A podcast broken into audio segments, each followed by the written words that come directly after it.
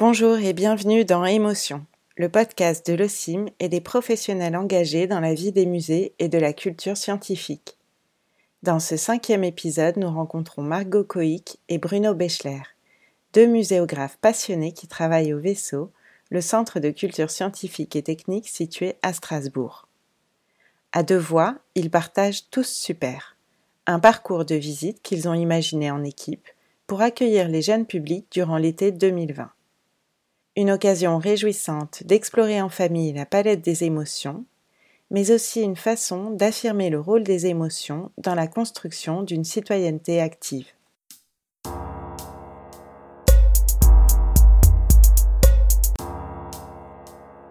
Le vaisseau est un lieu vivant, chargé d'émotions depuis son ouverture en 2005. Durant leur enfance, et ce jusqu'au début de l'adolescence, les enfants viennent et reviennent au vaisseau avec leur classe, les parents, les grands-parents ou avec leurs amis. Ils visitent les espaces d'expo-perm, y retrouvent leurs manies préférées, découvrent d'une année à l'autre une nouvelle exposition temporaire ou bien des dispositifs inédits. Ils participent à des ateliers scolaires, assistent à des animations scientifiques, voient des spectacles différents à chaque saison ou viennent tout simplement fêter leur anniversaire ou celui d'un copain ou d'une copine. À chaque occasion, la palette des émotions vécues par les enfants, mais c'est valable également pour les adultes, est grande, avec généralement un sentiment dominant, la joie. Le plaisir de manipuler, de faire tout seul comme un grand ou à plusieurs. Cette satisfaction de comprendre quelque chose ou la fierté d'avoir réussi à surmonter une difficulté. Le plaisir tout simple de partager un moment agréable en famille. Pour autant, d'autres émotions moins positives pour le coup peuvent coexister en parallèle et venir s'entremêler aux sentiments joyeux durant la visite de la frustration souvent lorsqu'il s'agit de patienter son tour ou de partager une manip, des pièces de jeu avec d'autres visiteurs, de la déception, voire de la colère, parfois quand on se trompe, quand on a l'impression d'avoir échoué ou de ne pas avoir gagné, et de la tristesse, presque toujours, à l'idée de quitter son activité au moment du départ ou de la fermeture du vaisseau. Ces sentiments décrits sont vécus dans bon nombre de situations de la vie quotidienne, à l'école ou à la maison par exemple, et ne sont donc pas l'apanage du vaisseau. Pourrait-il cependant devenir une spécificité, un levier de découverte ou un vecteur d'apprentissage dans un espace culturel dédié au jeunes public?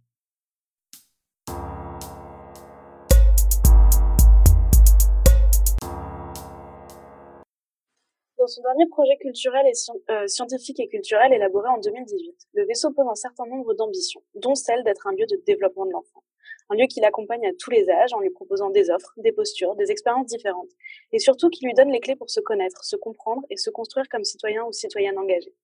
Cela pourrait résonner comme une évidence pour un établissement qui accueille tout particulièrement le jeune public depuis 15 ans. Mais cet engagement du vaisseau, pour les enfants, est moins anodin qu'il n'y paraît, du moins pour nous, de notre point de vue de muséographe. Il s'agit là d'une opportunité d'affirmer et de préciser la place et surtout l'importance des émotions dans nos futurs projets d'exposition et dans l'expérience de visite que nous souhaitons proposer à nos visiteurs et nos visiteuses.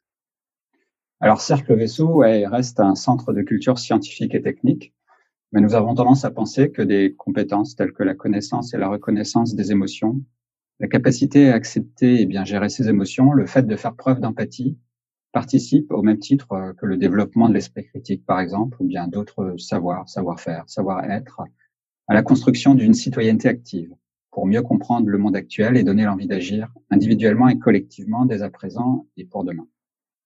En juillet 2020, le vaisseau a réouvert ses portes après trois mois de fermeture avec une offre d'exposition singulière, exceptionnelle même pour l'occasion. À l'instar d'autres musées et centres de culture scientifique, la situation sanitaire ne nous permettait pas d'ouvrir comme avant les différents espaces d'exposition. Nous avons donc pris la décision de fermer la majorité de nos éléments interactifs pour n'en garder qu'une quinzaine dans un parcours de visite intitulé Tout Super et proposé durant tout l'été. Né d'une contrainte forte, dans un contexte particulier, le projet Tout Super a été l'occasion pour nous de mettre en application et de tester plusieurs choses qui nous tiennent très à cœur. Des éléments forts des principes muséographiques qui nous guident dans le renouvellement du vaisseau. Développer la relation adulte-enfant, propice à des échanges, voire des discussions peu habituelles. Accompagner les enfants pour qu'ils se connaissent mieux. Tester les effets d'une vraie narration en exposition et aborder le sujet des émotions.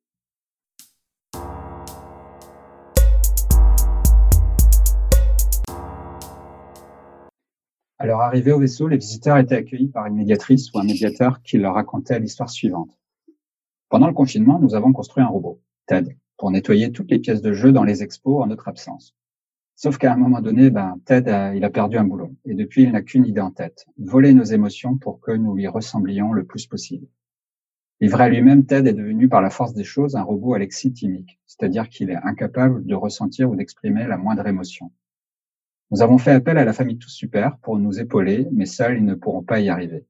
À vous, chers visiteurs ou chères visiteuses, de réveiller la super-héroïne, le super-héros qui sommeille en vous et de nous aider à neutraliser Ted. Accompagnés d'un livret de visite et de la famille Super, les visiteurs et les visiteuses se lancent dans un parcours en six étapes.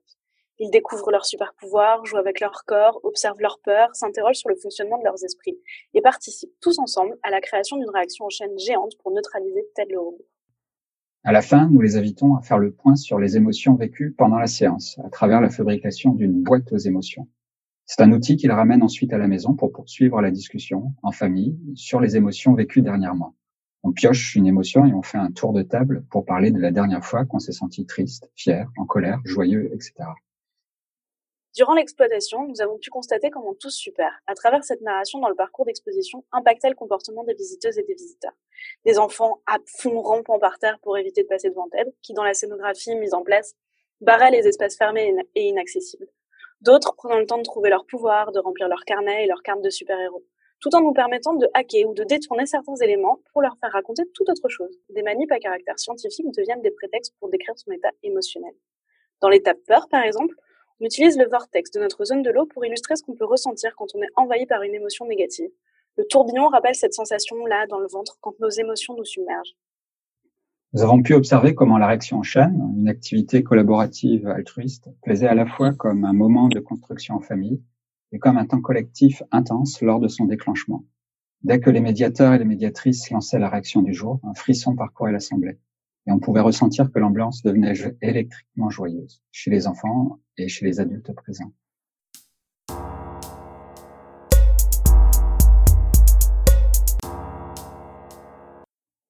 Avec un peu de recul, nous, chargés de projets muséaux, techniciens, techniciennes, graphistes, médiateurs, médiatrices, chargés de com, agents d'accueil, pouvons également affirmer que nous sommes passés par une sacrée palette d'émotions durant ces derniers mois.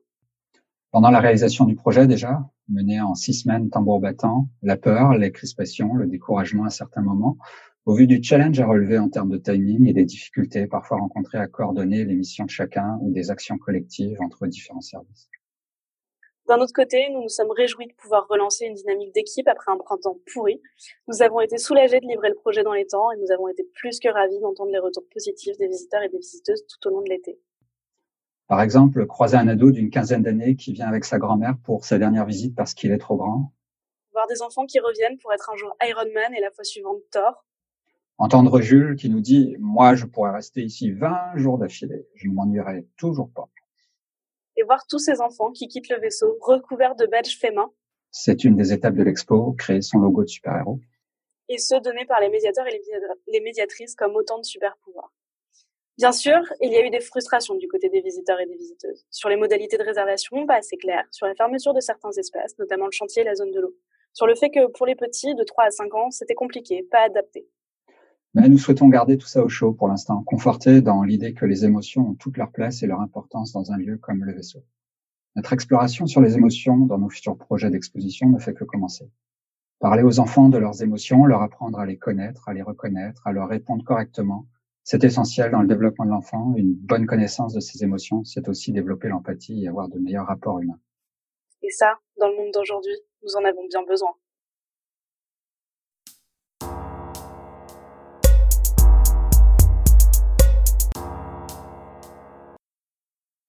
Merci infiniment à Margot Coic et Bruno Bechler d'avoir contribué à ce podcast.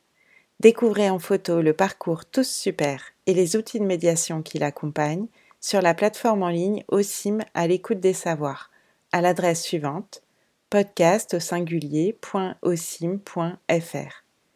Ce podcast est disponible gratuitement sur Apple Podcast et Spotify. Et si vous l'aimez, vous pouvez laisser un avis sur les plateformes d'écoute.